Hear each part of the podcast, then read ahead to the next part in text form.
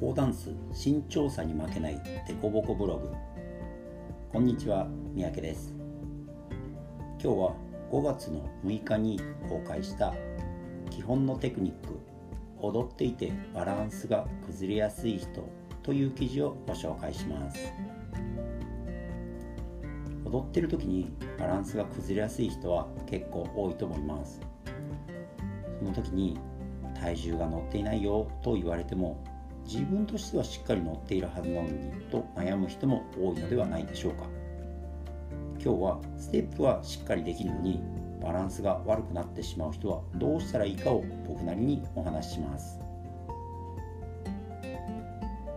立てない人やバランスが悪い人もレッスンの前やレッスンが終わった後は普通に歩いています。僕が感じるのも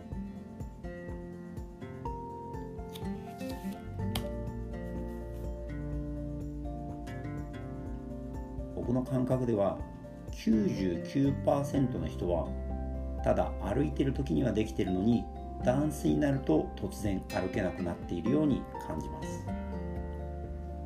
まず歩くという動作について考えてみましょう。歩く動作は大きく分けて2つの動作に分解することができると思います。1足を出す。2出した足に乗る。この繰り返しで進んでいきます。うまく立てない人やバランスが悪い人はこのどちらかあるいは両方ができていないことが多いと思います。特にダンスでは前だけではなく横や後ろにステップし体重が乗るタイミングも音楽に合わせてあるいは相手に合わせて行うので本当のマイペースというのとは違います。なので余計に難しく考えてしまうのではないかと思います。一つずつはそんなに難しくないのでゆっくりついてきてください。まず足を出すことが大事です。足を出すといってもどこでもいいから出すわけではありません。自分の行きたい方向に自分の行きたい距離に自分の行きたいタイミングで自分の足を動かす。このことがすごく大事です。自分は前に行きたいのに後ろに足をついてはいけません。自分が大きく進みたいのに小さく足を出してはいけません。自分はゆっくり進みたいのに早く着いたらいけません。そして自分の足以外を動かそうとしてはいけません。文章にするととても当たり前のことですが多くの人ができていないことがあると思います。この中でまず一番大事なことは足を出す方向です。前に進む時は割とできていますが横や後ろになるとかなり曖昧な人が多く感じます。僕もこのことを習った時はしっかり後ろに出してと言われて直されると全然自分が思ってる後ろと違ったりということが多くありました。なので鏡を見たり人に見てもらって横や後ろにまっすぐ足を出してるかどうかをチェックして練習するといいと思います。次に歩くためには出した足に体重を全部乗せる必要があります。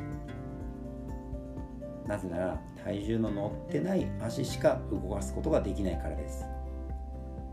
もし体重が乗っている足を動かしてしまうと転んでしまうでしょう。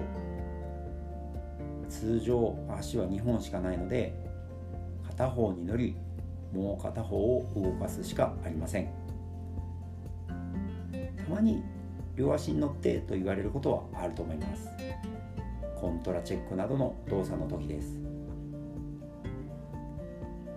ここで大事なのは両足に乗ってくださいと注意されることがあるということは基本的に両足には乗ってないですよということです。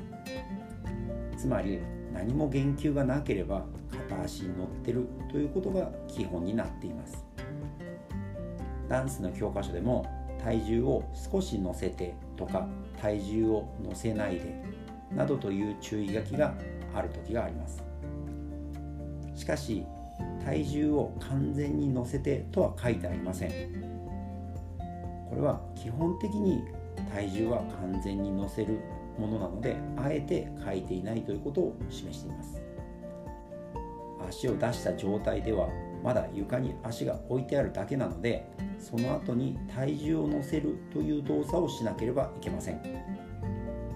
もし体重を乗せるという動作をしないで次の足を出してしまうとバランスを崩したり足が動かなかったりすると思います。